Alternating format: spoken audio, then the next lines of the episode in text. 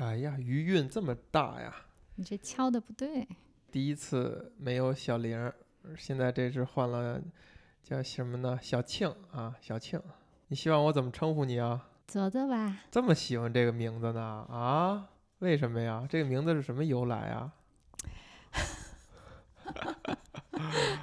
你既然这么喜欢，你一定是非常认同这个身份，对不对？以及这个名字的起源。就是不想叫真名，随便找一个。随便找一个。那你跟这个本节目是什么关系啊？跟本节目有什么关系？本频道，本宽马路。哦，这个说着可以可以讲一讲自己看过的一本书或者一个电影。以前还是有点渊源的，是吧？是不是跟某一期节目的某一个什么？嘉宾是有关系的，这个关系跟这个事儿也没有关系。作为我们一期小小的、很特别的节目，就是有一个七岁半的小朋友来这儿聊《哈利波特》的时候啊，你是你跟他是什么关系啊？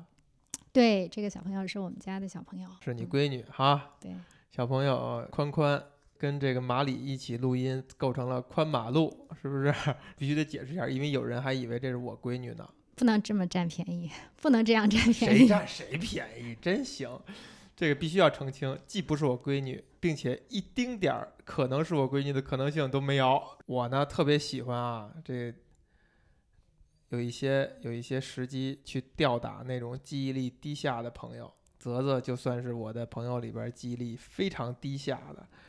只是对细节很低。行行，你看你看，自己还不承认，那我就想问了，这本书，你看这本书是个什么起因？你既然说，对吧？没有承认激励低下，你就讲讲看这本书是什么起因，讲讲详细。呃，应该是有一个有一个人推荐的吧？谁推荐的呀？谁推荐的？真真不知道是吗？不太记得。唉。还还还不承认激励，唉，在你的上一份工作刚刚履新不久，咱俩一起吃了个饭，交流了一下最近看没看什么文艺作品。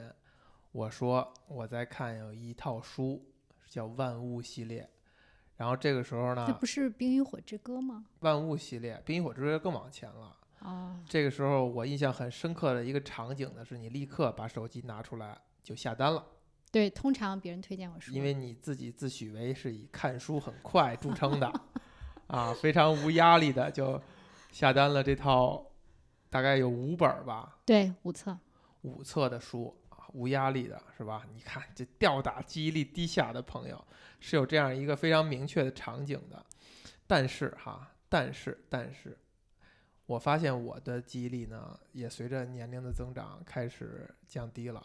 我可能是两千一零年之前的事儿记得清楚一点，我有点忘了我是怎么看到这套书的了。后来回忆了回忆，然后呢，就是找了找当事人去求证，我确实也是那个经人推荐哈，然后他呢也是，他是有一个很信赖的前辈，相当于列在公开了一个书单，这这个书是出现在那个书单上的，所以呢，我就让我意识到了。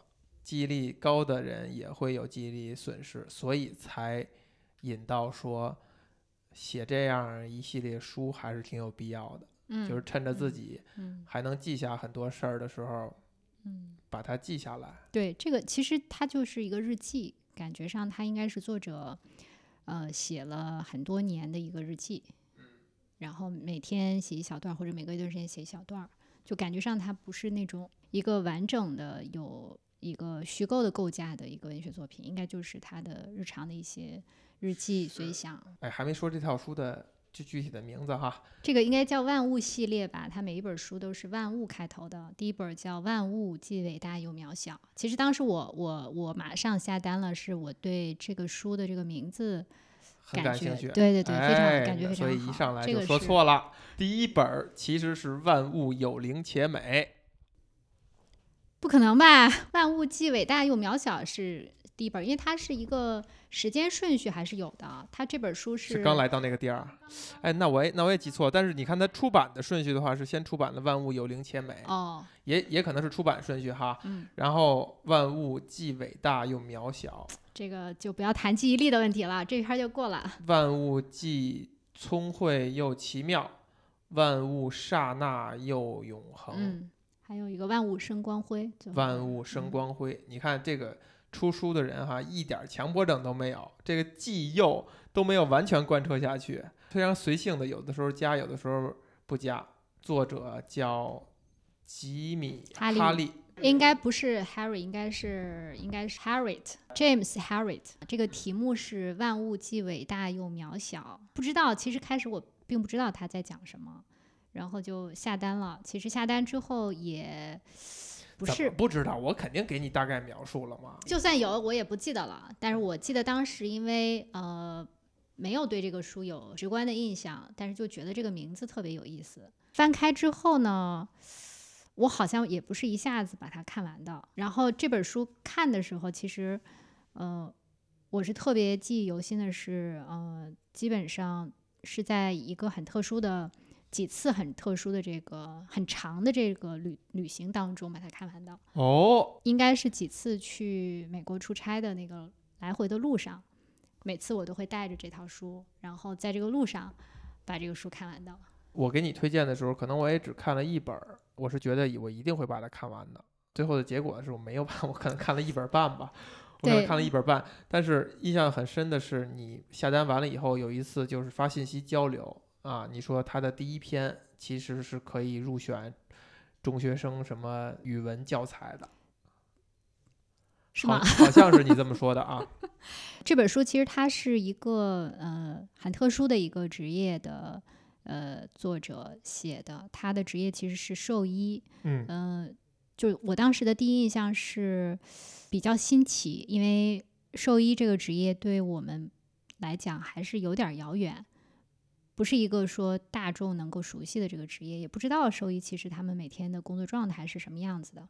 所以当他当他写这个第一个第一个文章的时候，就讲嗯他在雪夜接生一头小牛的那个场景，是小牛还是小马呀？小牛小牛嗯啊，它其实它中间有有很有接生马对，有非常多，基本上我我觉得他那个接生的场景在很多很多场景下都有，就基本上隔几篇就会写。呃，但是第一篇写的还是非常非常好的，就至少在第一次看的时候就会觉得，呃，一下子把你拉到了一个你从来不可能有这种经验、这种体验的那个场景下。嗯，而且描述的栩栩如生。是的，是的，它有很多的那个描述，让你一下子能够眼前浮现出那个，就像过电影一样，有那样的感觉。当时应该，我我觉得我是就比较珍惜看这本书的那个场景，所以为什么没有马上读，是因为，呃，就是你平常的这种阅读，它不是很连贯，就是很碎片的。但是你在那个长途旅行的时候，你可以就连着十个小时的飞机，你一直可以在这个阅读的状态里，就是那个感觉还是非常好的，时间就会流逝的非常快，就那那种是很明确的那很明显的那个心流的感觉吧。你刚才提到，就是这个作者他其实是像当日记一样的记下他多年的从事兽医工作的这个生涯。应该是从他一开始就呃做这个兽医工作，一开始入行开始写起的，然后呢一直写到他呃后面有了孩子，就很长很多年的一个经历吧。记日记，记完了把它整理成这样一本书，那其实都是你不真的不得不羡慕他两点哈，一点是有这样的文采，但我觉得这个可能性是也也存在说，比如英文原文跟中文翻译，中文翻译是被呃我们的翻译的作翻译者这个润色过了。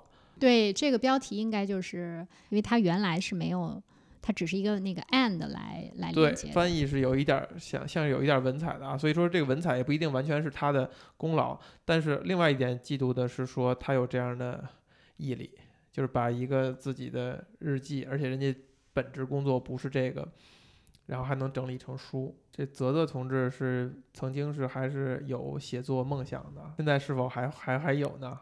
已经已经很多年没有写了，特别长的时间没有写了，但是梦想还是有的。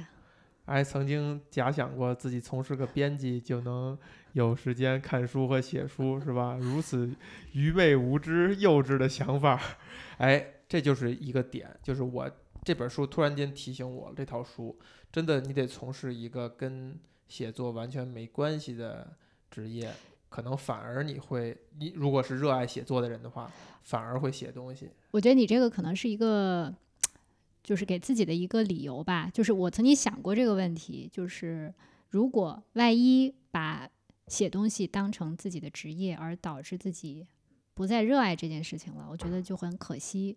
所以，索性不如从事一个别的行业，然后你可以培养你的兴趣，用你的兴趣去去去做。但我觉得这个这个其实就是你你给自己找的一个借口和理由，应该不是这样的，因为你你就后面你可以验证嘛。如果你真的热爱这件事情，其实你应该还是让自己有一个契机去写。就你不从事这个工作，你可以去写嘛。但实际上我也没有写。对，就说明你根本不真正热爱这个。对，这个这个也是我读这本书的一个呃特别特别大的一个启发，就是呃什么是热爱？哎，什么是热爱这件事儿？就是在这个作者他能够把他的这个经历记录下来，呃，并且他能够用那样的姿态、那样的文文字把它记录下来。其实这里面体现了他还是非常热爱这件事情的。你指的这件事情是他的他的兽医的这个工作。那写作呢？我觉得他没有把他们。当成是一个，他用写作这种方式在表达热爱，对，在表达他的这个热爱，他不是冲突的，就是他因为非常热爱这件事情，呃，他需要找到一个一个出口或者一种方式来呈现这种，来寄托自己的这个这个热爱，所以我觉得他可能选择了写作这个方式吧，把他每天的这个人物啊、事情啊都能够记下来，而且从他的这个字里行间。就这个兽医的工作应该是非常辛苦的。就你能想象说一个人他半夜里无数次被刚睡下，然后就有人电话说要给一只小牛接生，然后你就要爬起来，可能是在寒冷的冬天，然后就要开车去，然后接生两个小时回来，可能你睡不了多长时间，又有一个人打电话，就是你你夜里可能会被呃无数的打断。就你自己可以想象一下，如果你自己做这样的一个工作。可能你的内心承受不了，充满了这个 怨恨，或者是会抱怨这件事情。但是，呃，没有嘛？就是你看，我们平常睡不足觉，那肯定 还是不太爽的。但是你你看作者的这个字里行间，其实没有，并不是这样的状态。他其实是很戏谑和诙谐的在表达。对，就是这种戏谑、幽默、轻松，每一个章节、每一个篇独立成篇，讲述一个特别。平常的生活的状态，这样的事儿，感觉很少有人这样去做。就是你读这个书的时候，会不会产生一种疑问：这本书它到底有没有什么意义，或者它这样写有什么意义？那我们看这种故事有什么意义？除了你说的所谓的职业，就其实很多美剧也这样嘛，职业剧，对吧？你不了解医医生，我就给你拍一个医生的日常的剧；你不了解律师，我就给你拍一律师。他这刚开始看也会有点这个意思。那除此之外呢？就他写的意义是什么？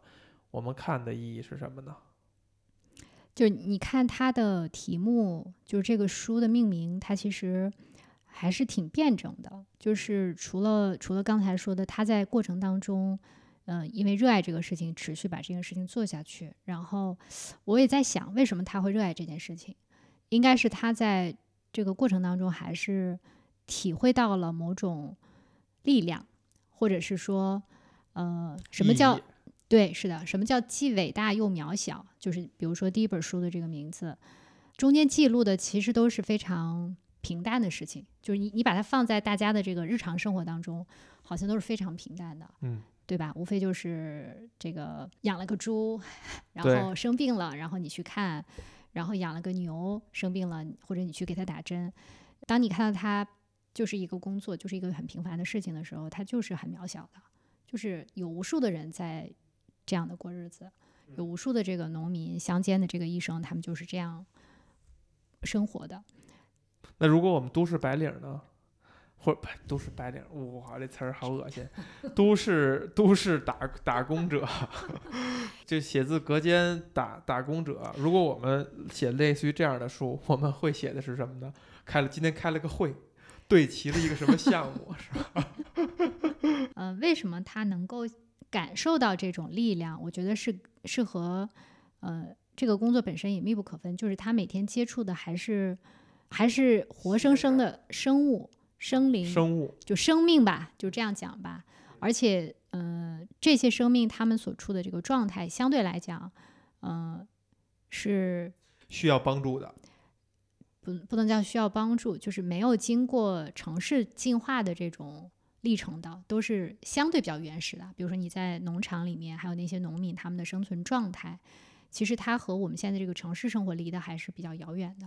所以在书中，其实很多章节的那个开头、结尾都会配合他在出诊的这个路路上的那些风景的描写。我不知道你有没有注意到，是的，呃，就是你你可以想象一下，如果你置身在这个大自然当中，呃，你每天看到的这个鸟语花香，就这个这个状态、这个风景，和你和这个自然链接的能力，其实本身也可以给你带来很多的净化和力量，就能够让你平静下来。这个只是我们都市人的想象。其实我举一例子哈，我当年去这个桂林玩儿，就很少有的主动的、自发的跟一个朋友一起去玩儿，然后去那个龙脊梯田，其实第一次看见还是挺震撼的，觉得真的非常美。然后我们还请了一个当地的导游，嗯带着我嗯们走这个小路嘛，嗯他有一些原则特别，至今也影响我。比如说不走回头路，就是虽然我们上去以后，以后还会下来，但是我会找另外一条路带你们下来，不会走回头路、等等。或者说什么样的路我们走，什么样的路不走，它会有一些原则，非常有趣。然后我们就随走，就走得很慢，这不是因为体力问题，就是真的欣赏，就是你会时刻停下来看一看、拍照。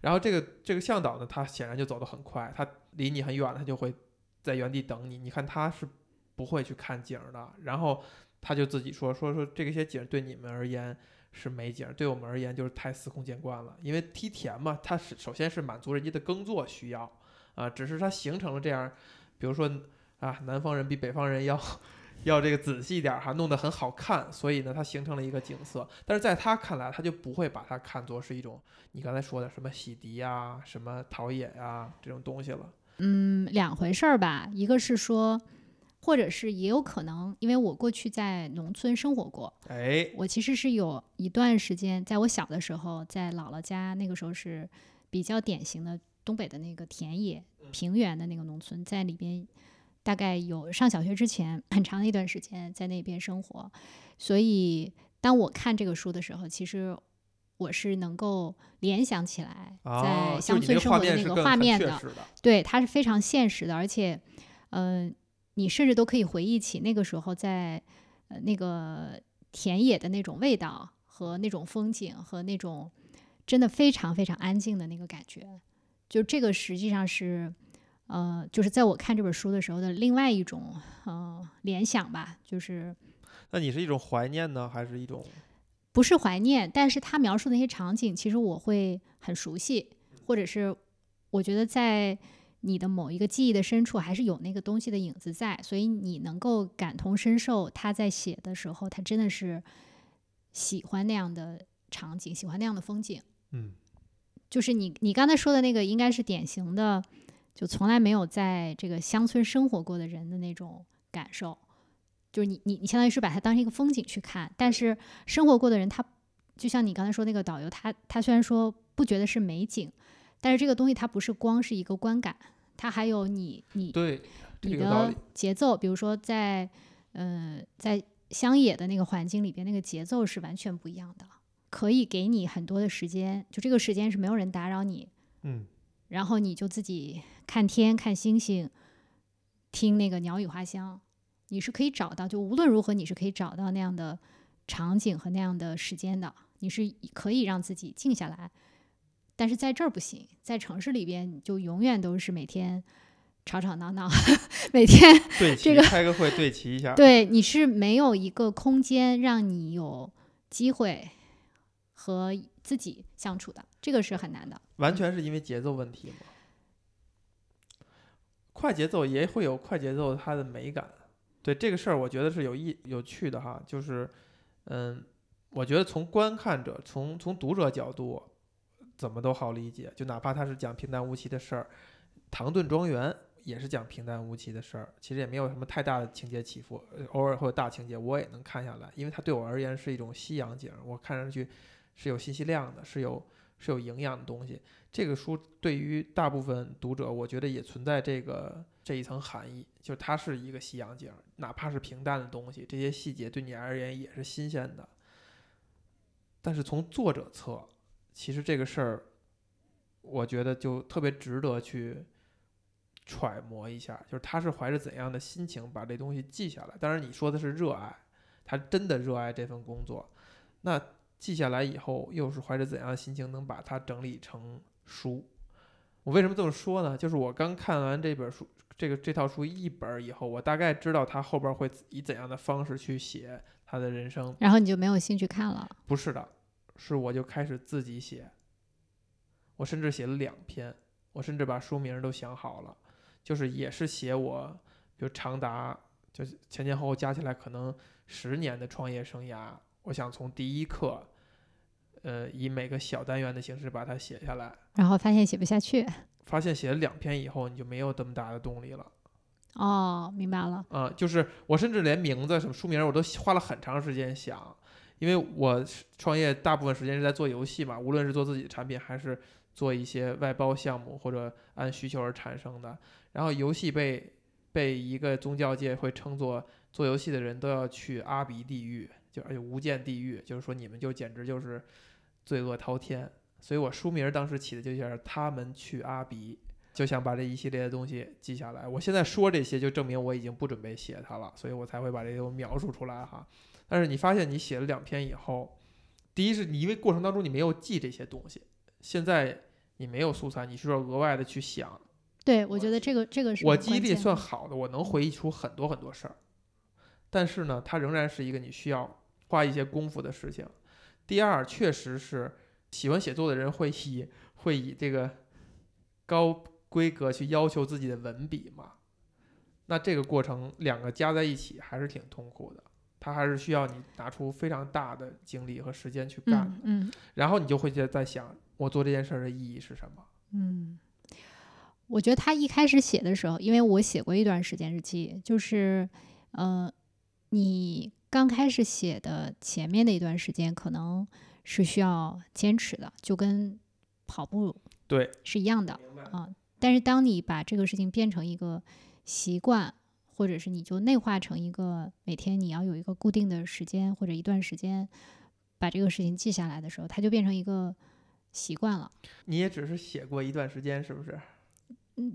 那就后来你不坚持，总是有各种各样的理由嘛。而且不是这个也也有分歧点，就是说你写日记的时候，是真的只是按类似流水账把具体事件记下来，还是也会去看文笔、看节奏等等，去去。我觉得真正会写的人不会有你这个焦虑的。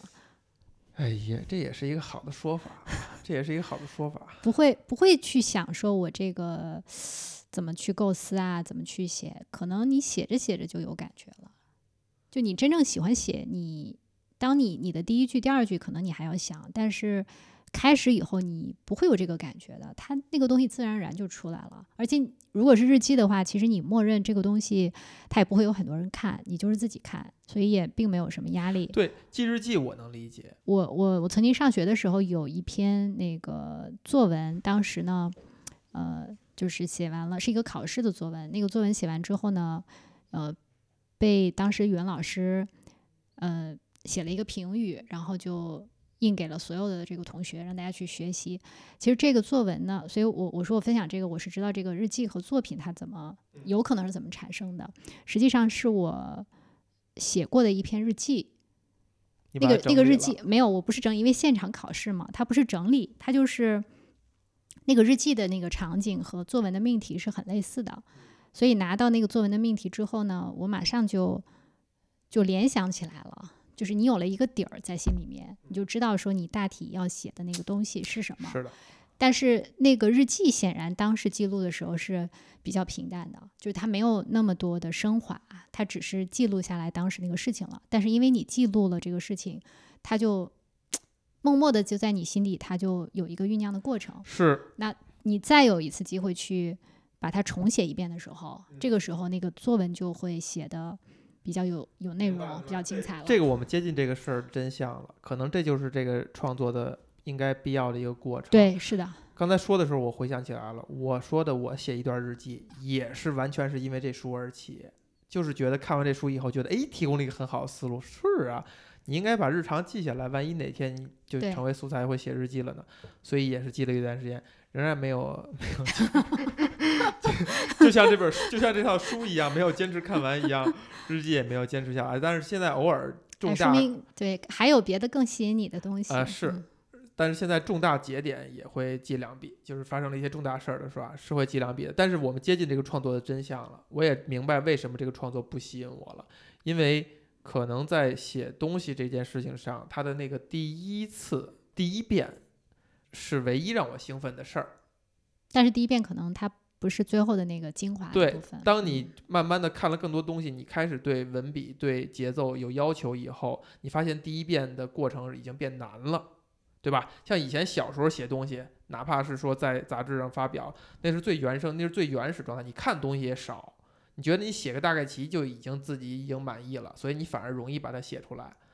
但是现在随着慢慢你看多了，你知道自己写的就不行，你就需要花时间在整理的时候，这个过程就变成了第一遍的时候也变得很困难，而因为只有这第一遍能给你带来兴奋点，你又不想自己去干第二遍。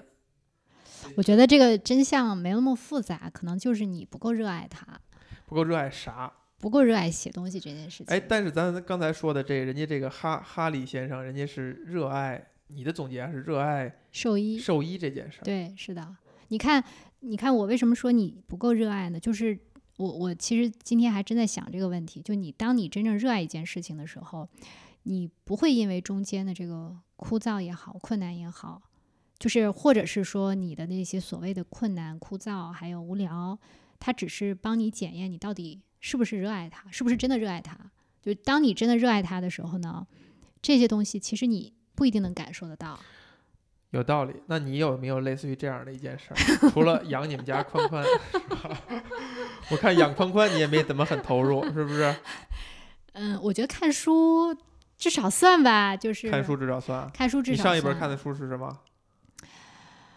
我万物有灵天美，我可能会 同时看好多本书，就不是说一就是你现在还看？对现在还看。现在难道不是？刷视频号吗？不是不是，大部分时间还是呃大部分空余的时间 还是看书，只是现在就真正属于我的时间很少，嗯，所以肯定不如以前看的多，嗯，但是如果有机会有时间，肯定还是看。最近肯定在看这个呀，你让让我讲这个这个，对吧？嗯，我就重温一下嘛。既然是一个非常长篇的小说了，它的文学性我们也也不用放在此刻探讨。但既然是一个长篇小说，一定长篇小说是靠立人物的，对吧？嗯你可以捋一下这套书它包含几个人物，嗯以及这嗯，些人物都是什么特点。完了，你这好家伙一望天儿，我就知道要要完。这个人物主角不说了，对吧？嗯，然后呢，还有他的这个诊所的老板，对吧？他的那个那个呃搭档法西格，然后还有他弟弟屈生，还有嗯、谁弟弟啊？你这讲这个这。个这个法西格的弟对，法西格的弟弟屈生，呃，然后还有呃哈利的老婆呃女朋友，然后过渡到这个是不是很晚才认识这个这个这个女？我在第一本就认识了，在第一本就认识，在第一本的中间部分，他就去这个呃名字叫海伦嘛，去到海伦他家的农场，并且在第一本也完成了这个约会，嗯，呃，但不是他第一个动心的女女孩儿是吧？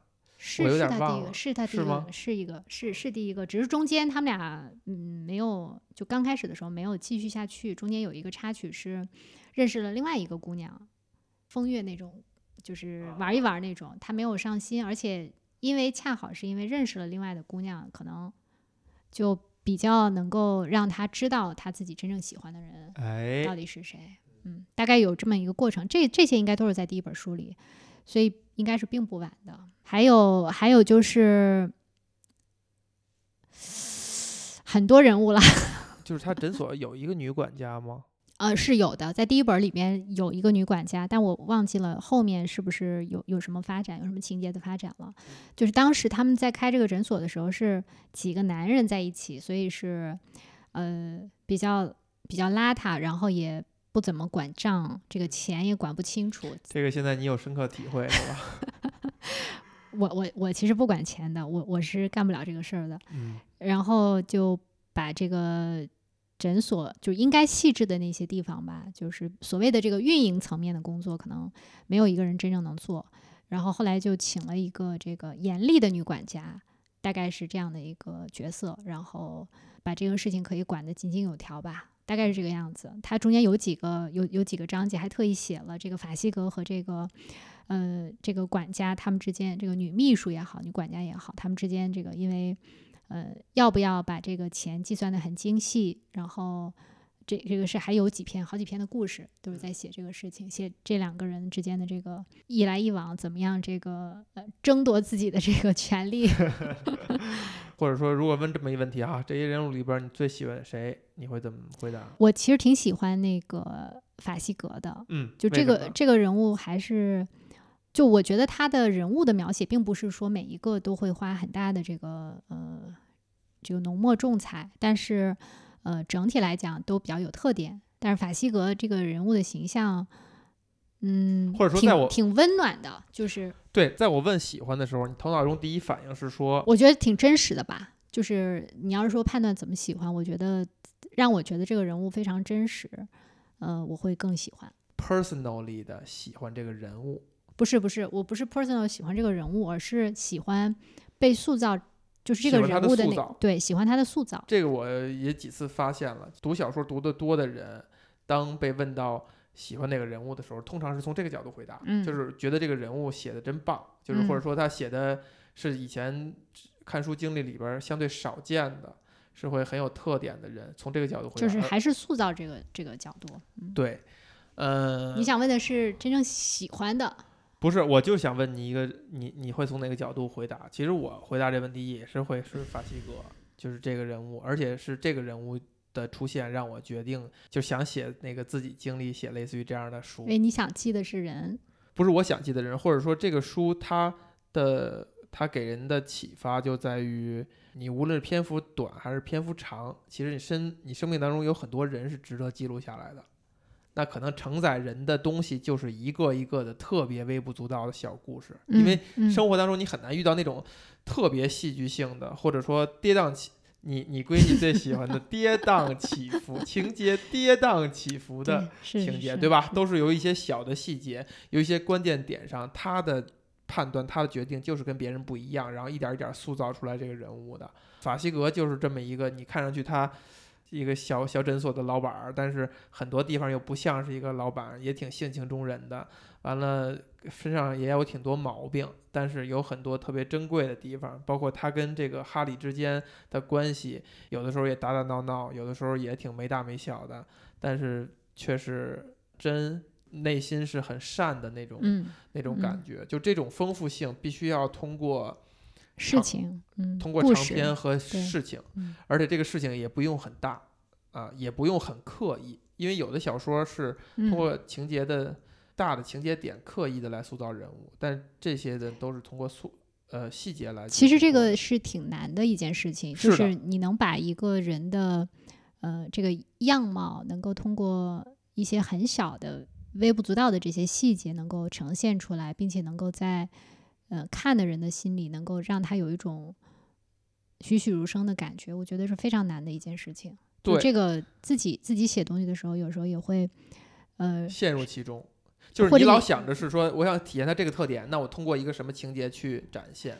这个有的时候就反了。对，就或者是你你想，嗯、就我我其实并不知道说这种状态和这个效果它，它是被刻意的这个书写的，还是说，呃，通过什么样的设计而实现的？这就也是为什么这套书哈、我看这套书介绍的时候，有一句话记得特别深，就是作者吉米吉米哈利的文字，和文学啊天赋，让很多专职作家都嗯嗯汗颜，或者说都望尘莫及也好，还是用了怎样一个词儿哈？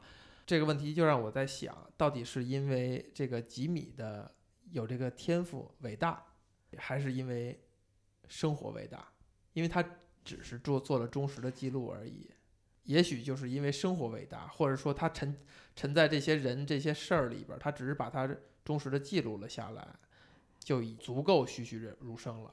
这就是为什么我看完这书以后，我想我以前写小说可能都写错了，因为你没有生活，是吗？不是或或者说也许是应该靠生活来写作，靠生活来推着写作走。这个有点像说，其实很多能写出好作品的作家，他可能都不太拥有一种优厚的生活，或者是艺术家，可能很多人都是这个样子。有两种吧，一种有两个条件吧，一个是，嗯、这个生活肯定不能太优厚，不能太不劳而获，就不能是一个这个，嗯、不需要自己太多努力就很很好的一个生活。第二个是他生活的很辛苦、很艰苦，但是他还很热爱这个生活。可能这两个要叠加在一起，才能出现。那你说它是一个个相互决定的关系吗？就如果很优渥的话，是不是推导出一结论，就势必就没有那么热爱这个生活？我刚才你在说这点的时候，我特意想想一想，有没有那种家庭条件特别好的作家？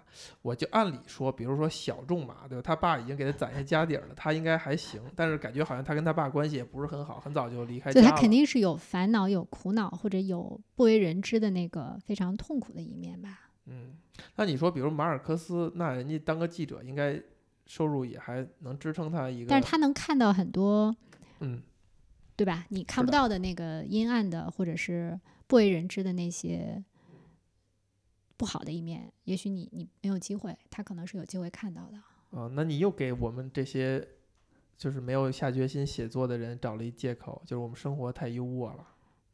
我说我包含你啊，嗯我又想起一个细节来，就是非典的时候，咱们都被困到学校的时候，你也是一个长篇起了个头儿，写了一篇还是两篇，然后后来有一天告诉我说，我决定不写了。为什么啊？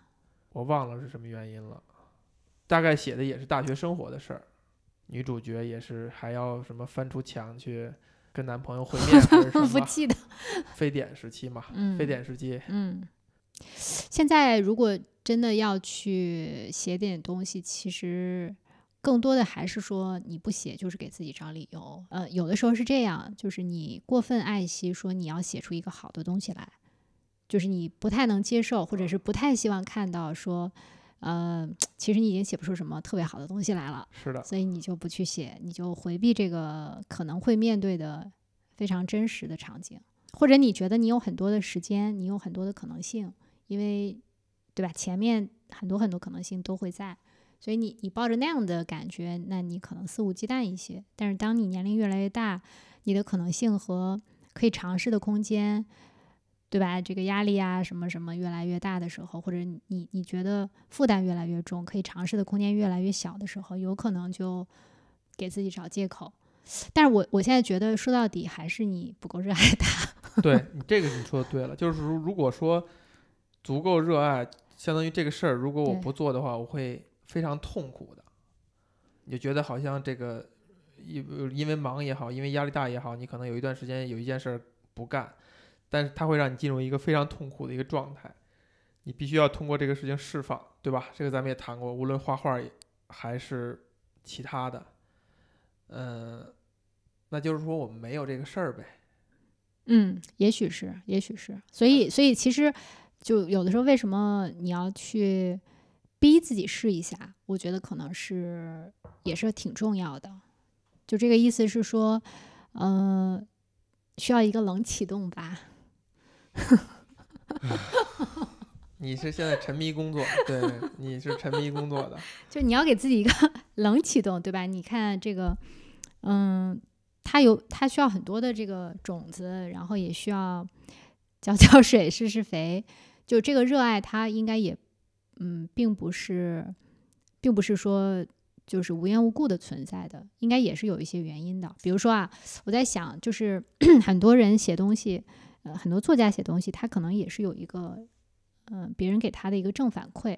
就比如说，为什么上学的时候那么喜欢写，是因为你写了之后别人会看到，比如说你同学、呃、办个，报纸，对你别人会看到，会看到他就会有非常非常 不经意的一些正反馈。哎，现在每个人都可以写公众号啊，仍然还是没写呀，对这个事儿，其实我想过，呃，对吧？身边无数那种以以 想写东西著称的人，都早早但的注册了是当你公众号当你。是一个公众的东西的时候，你的嗯，又是借口是对吧？是你就有这个，嗯，你就要琢磨。当你琢磨这件事的时候，这个就有负担。然后这件事，因为它是一个创造性的劳动，一般创造性的劳动，大家都会倾向于这个延迟嘛，就是你你会嗯，把它放在这个最末尾的这个时间，因为它要消耗你其实很大的能量的。这就是为什么要用制度来去。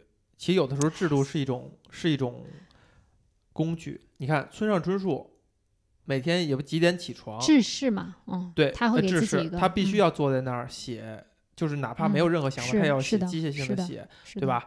当年呃钱钟书写《围城》的时候，每天必写五百字，嗯就是手嗯热也五百字，嗯手冷也五百字，嗯但是要保证这五百字必须非常的凝练，必须嗯是自己特别满意的东西，他也会抠这些细节。嗯大才如这二位都需要用这种手段来去做，是是，然后包括我们这个敬爱的小红老师哈，我现在回忆起他刚开始写这公众号，最大的契机就是奶奶病重，还是应该是病重，他就觉得如果我现在不写东西的话，我怕我以后留下遗憾，因为他认为他自己是很爱写的，所以开始开公众号开始写，然后坚持就是用一些知识，就是每周必须要发一篇，高低要发一次。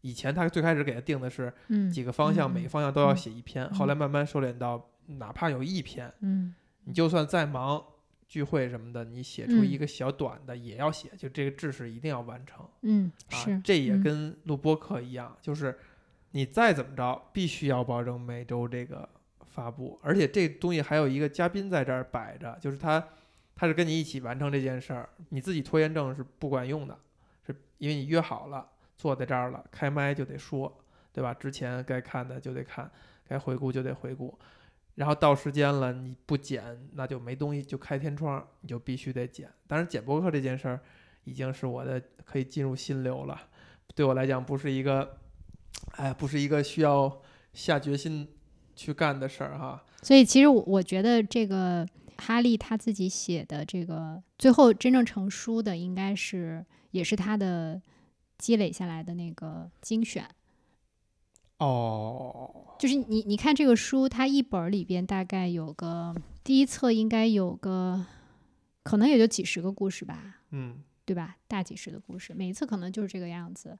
但是他写应该写了很多很多年，那你想从很多年里边，他他不可能把所有的这个日记都放在上面。对，大几十个，他要是真是写日记的话，一天一篇，对吧？一年，三百六因为这一本儿基本上贯穿了，对吧？几十个故事可能就是一两年、两三年的这个时间，所以这样看的话，嗯、那如果他假如说两天写一篇啊，那一年也至少有一百五十篇了。两天写一篇什么呀？日记啊？对，如果是两天一篇的这个节奏的话，那那一年一百五十篇吧，差不多这个样子。我当时也是这么算的这笔账，我也觉得我也可以两天写一篇的话，好像写到什么其时候实其实一本书不难，其实其实不难。如果你能坚持，其实，呃因为你从你一百五十篇里边，假如说，两天一次的只能是例会，只能兼职一个业务会，不要不要聊工作了。嗯，就我说的意思是说，他可能是写了，就以这种频次吧，两天或者三天，至少应该这样的频次写的，我猜啊。然后积累了这么多年，然后从这些文章里面，最后出书的时候是他选择的，是他精选了，或者是找里面有代表性的。他肯定不是把每一篇都放在里面了，所以你你想，这就是你说的那么概率嘛？你做一个作品，做一个内容，对吧？你如果天天都做，那肯定也是会总是有精品出来的嘛。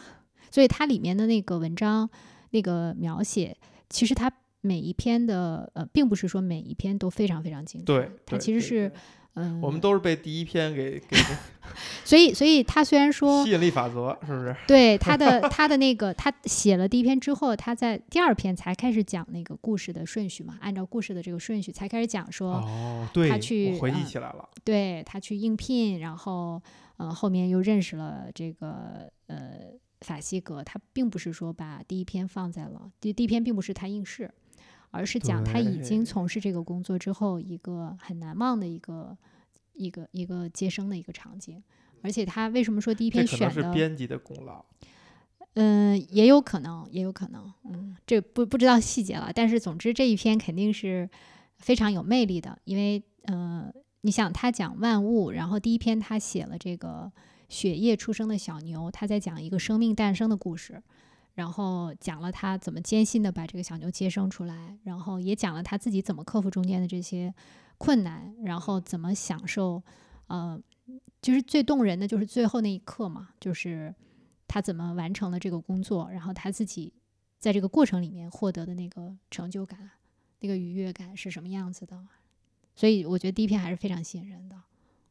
哎，现在你要这么想的话，兽医这个工作还是挺幸福的啊。你看，它必定有一个大家都预期好的结果，不是必定哈，是大家都奔着预期有一个好的结果。尤其是接生这种工作，大概率可能是好的结果，然后完成一件好的事儿。而这个事儿呢，又不是说自己定义的，而是按需求而你来的。你你这个好像就像这个哈利书中写的一篇说，他其实在后面有一次这个写接生这个场景的时候呢，提到了说，其实不是像你想的那个样子。他说他在学习的时候，那个书上描写的那个样子，有点像你的。记得我看到过这个，我我想说的是说，兽医跟这真正的医生相比，他又担的那个责任或者心理压力负担可能没有那么大，然后他好的结果会让你这个就当不了兽医。然后坏的呢又可以承受，他不像一个真的手术外科大夫，要真是因为马虎或者我无论什么原因哈，是一个坏的结果，那心理压力还是很大的。我觉得你这个不是一个平等的姿态在看待这件事情。哎，说的对，说的对，是吧？万物有灵且。其实其实我我我看过一个写这个哈利的文章，大概是大概的意思是说，呃，他其实为什么要学兽医，就是因为他从小就非常喜欢小动物，就嗯他是有一个更更更大的背景，就是呃，之所以学了兽医去做这个工作，因为在那个时候应该也有很多的人他。不一定会一定要做兽医，就是即使他学了，像像屈生其实也是这个样子，但是他他其实就是被动的，对他就是被动的，嗯，可能是因为哥哥或者因为家里边的这个压力才去学的，但是他学是真正是因为热爱。然后我我还记得一个，哎呀，记为数不多的细节，就是呃，他在讲说他其实有很多的同学毕业之后会选择去大城市做这个，去那个正经的这个宠物医院去给这个小动物看病。就是那个相对来讲，它的环境啊，就宠物，对宠物环境是非常好的。你看他去给这些小猫小狗看病的时候，那个相对的呃复杂程度，还有呃环境都是肯定和在这个乡野之间给什么牛啊马呀，嗯，是的。那那是有天壤天天大的确。实确实，那个英国的城市也还是挺美的，还是生活还是挺舒服的。对，是的，所以我觉得，嗯、他之所以选择了，嗯、可以去乡村去做一个，就真正能和那些呃最亲近自然的动物去给他们做兽医，肯定还是出于他心里边的热爱吧，就肯定他是非常喜欢动物，非常喜欢那样的，就是不管不管这个动物是什么动物，其实对他心里，在他心里是没有没有平等的差别的，是的，是平等的。那我们有这样一件事儿吗？我对我在想，我在想这个问题。呃，有没有这个问题先不回答。就如果他是没有的话，是因为比如说我们没学一，我们是学商科的，没学一个具体的、非常具象的一个学科，用来培养一个这种感情，还是说我们从小缺失了某些东西，没有在小的时候选择一个呃类似于这样热爱的方向？你有乡村生活的经历，那我基本就没有。所以我没有机会去选。我现在那么怕虫子，就是因为这东西你要乡村生活，你见怪不怪，你不会怕的。也怕，但是，呃，你你那种怕不是恐惧的怕，就是只是觉得呃很恶心。哎，对对对，这这种更更更多一点，嗯、但是也不会觉得说你接受不了，就你会觉得这是一件挺自然的事情。我刚我刚才在想你的这个问题，就是到底有没有，呃，你热爱的一件事情，就是没有的话是因为什么？这个事儿有点儿像，就我之前想过，就是意义这件事情到底有没有，是不是每个人都能找到？我觉得可能是类似的。呃，其实我我我现想到现在，我觉得，呃，大概是有不同的情况的。就有一种人，他可能在非常早的时候就能够找到自己热爱的事情，或者是他有这样的机缘，很幸运。比较早的时候，对，那这样的人他就是很幸运，他可以意识到说自己的所爱是什么，自己的呃为了什么而活着，或者是有一个非常非常吸引他的东西，他可以放弃很多其他的，他去追寻它。我觉得这是一种情况，可能大部分人都不是这样的。那另外这部分人，他们的那个过程就有点像，嗯、搭积木，就是说。可能是要等你这个乐高的积木完全搭好了之后，你才能看到它。哦，其实你是不是那是我的意义。你是不是没有玩过乐高啊？玩儿呀，怎么不玩儿呢？你要用乐高来举的话，跟搭积木不太一样。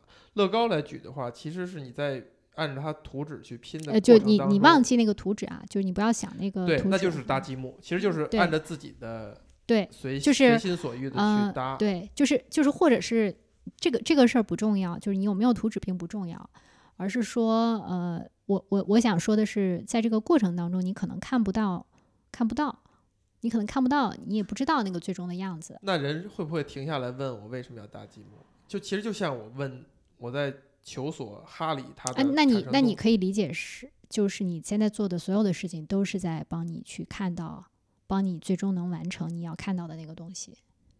我觉得这个也接近了某种真相，就是有的人他就可以不问为什么，就一直搭，无论是主动的还是被动的啊，有可能是被动的情况，比如说，呃，后边烧着火，或者有人拿枪逼着他搭，但是他就一直在搭，他也不会跟这个人较劲，他也不会停下来问为什么。但是可能有一些人，就是他每走一步，每做一件事儿，他都会去想为什么。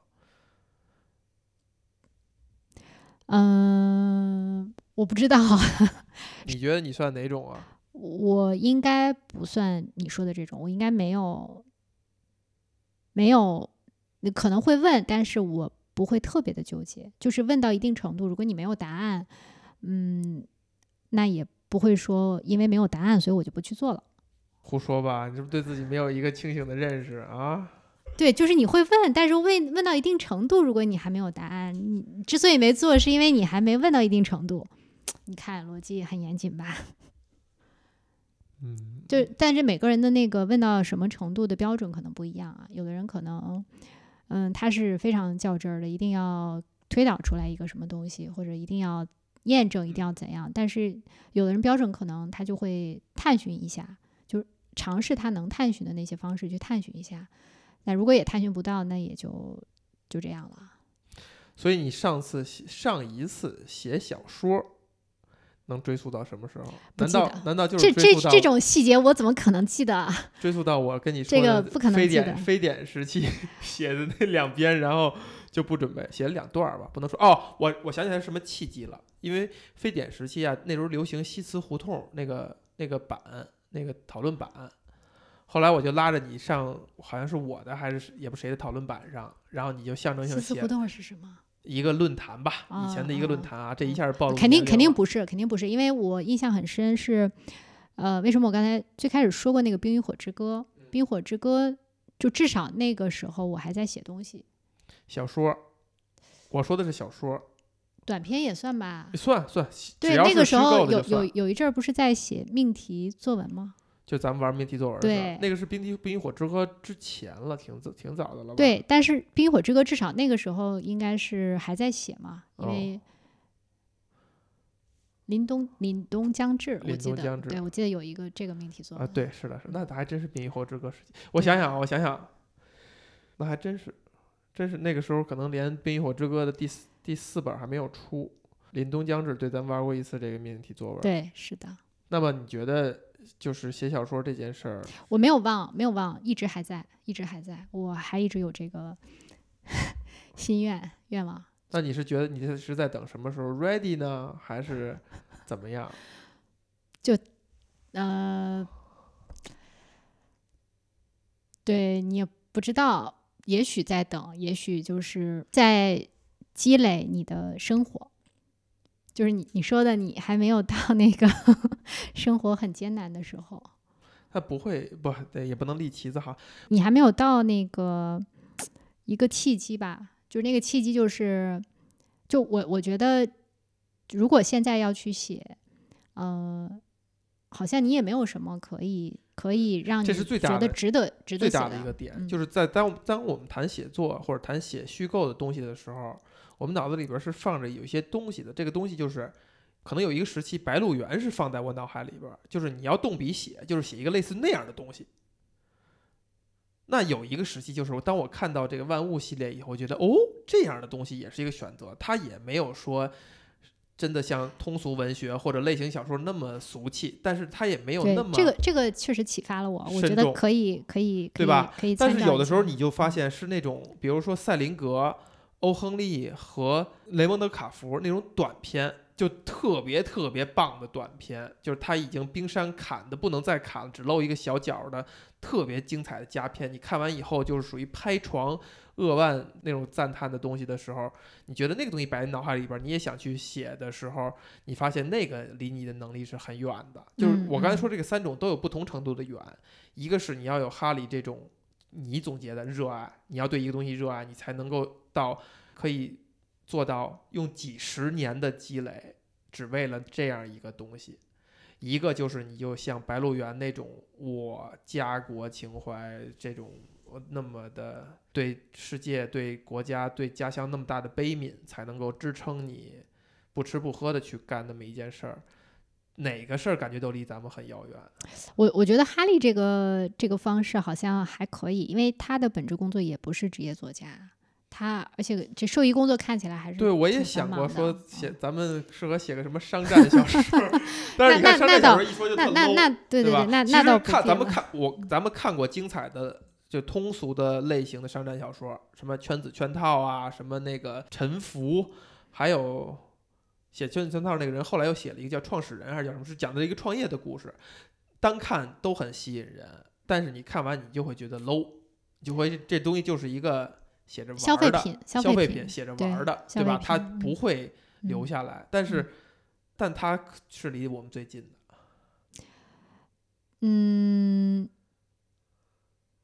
但是这种肯定不是一个没有激起我想这样写或者写这样的故事的，或者说类似于这样的事儿，但是写成像哈利这样的感觉，也不具备，因为它是它要包含这种乡野的呃节奏和可以看我我觉得这个事儿是你你真正热爱一个东西，你不应该把这个事情当成一个目的。啊就是说，如果你热爱，而且我们也不热爱商战，对齐，你你就你就你就写它，因为这是这就是这就是你的一个一个一个方式，你表达自己的一个方式，或者是你不在意说它最后会有什么样的一个结果。哎，你又提了一个另外一个值得探讨的，就是表达自己。你觉得这个东西是重要的吗？呃，表表我可能描述的不够不够清楚啊，应该说是记录自己吧，不是表达自己，不一定是表达自己。呃，记录自己，表达自己和记录自己的区别在于，表达自己你可能会希希望望有听众。yes，就是别人会看或者会听或者会来读。所以为什么你刚才说的那个公众号我不感兴趣，是因为我没有表达自己或者表现自己的这种想法。但哎是记录自己这件事还是可以的。嗯你给了一个契机，我来把这个事儿澄清。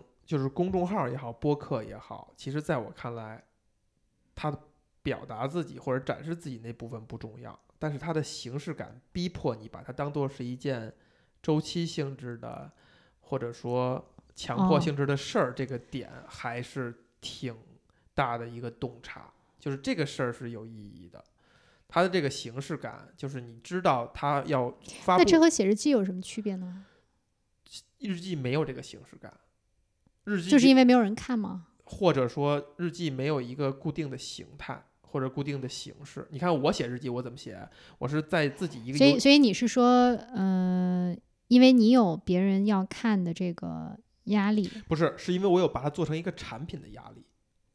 它是一个产品，就每一期播客，在我看来都是一个产品，这个整个加在一起构成了一个完整的产品。这个事儿是有压力的，因为你去定义这个产品的时候，就是你定义它，比如每周六几点发，这是这个产品的一个定义，你就需要去完成这个定义。然后这个产品是需要你跟你一个朋友就一个什么样的话题聊，这也是这个产品的一个定义，它就会激励你完成这个定义。对这而日记，其实就是给你一个仪式感，呃，或者给你一个可以包含就是就是给你一个范式或者是定式，让你沿着这个东西，让它帮你有这个惯性，可以继续做下去。对，所以其实推荐我《万物》这一套书的我的那个朋友哈，或者我戏称他为我的人生挚爱，他是一个非常就是跟自己较劲、很倔的一个人，他就能坚持写日记，就再累、再忙，哪怕出去玩儿累的已经写两笔趴在桌子上了，然后自己跟自己生气，他也要把日记这件事儿完成。这个东西足够让他产生收敛成一个形式感嗯，也好，嗯仪式嗯感也好，嗯去强迫他完成这件事儿。嗯嗯，呃，那至于这个有有些人我我知道是这样的，就是他嗯不一定写日记啊，但是他会坚持做一件事情，或者是很小的事情，但这个事情会给他带来一种。他做了，他其实是觉得自己完成，有一种完成感吧。当初有一个人说的是什么？一个自律的自律会让自己觉得更喜欢自己。嗯，那你准备什么时候开始写？对这个角度，我觉得挺好的，就是需要有一个，嗯，先设计一个产品，对吧？对，然后再找别人对齐，然后再什么来着？还有什么语言？是不是要给？然后 赋能，这个 都还能还能给人赋能，然后还能导导私欲。我我我在我刚才在想你你说的这个仪式感，其实是可以教那些不能够很好的完成一件事情，或者他想做但是没有办法做到，就你可以把它优化一下，就变成一方法论。对，做成一个方法哎，论。你我看出来你还是热爱工作，好不好啊？你找到了你自己热爱的那件事儿，就是热爱工作。真的，这这个这个可以的，可以的。结束了吗？你要不要念一段儿你喜欢的一段儿？你得我看一看啊，你得复制一下你闺女的这个模板仪式感，是不是？也来念一段儿她写的比较精彩的。好吧，我来读一段。这一段儿也出现在咱们反复提到的那个开篇，用来吸引我们买书。读一下这篇的最后部分吧。嗯，我笑了，这一幕是我所最爱的，这小小的奇迹。我觉得，不管我看过多少次了，这一幕还是照旧感动我。我把身上的雪与泥尽量擦干净，不过大部分都已干了，用指甲都刮不下来。得等回家后洗个热水澡了。我一面穿衣服，一面觉得好像谁拿棍子打了我半天似的，全身都在痛，嘴巴好干，嘴唇都粘得张不开来。一个忧郁的高个子靠过来了，可以喝点什么吗？丁先生这么问。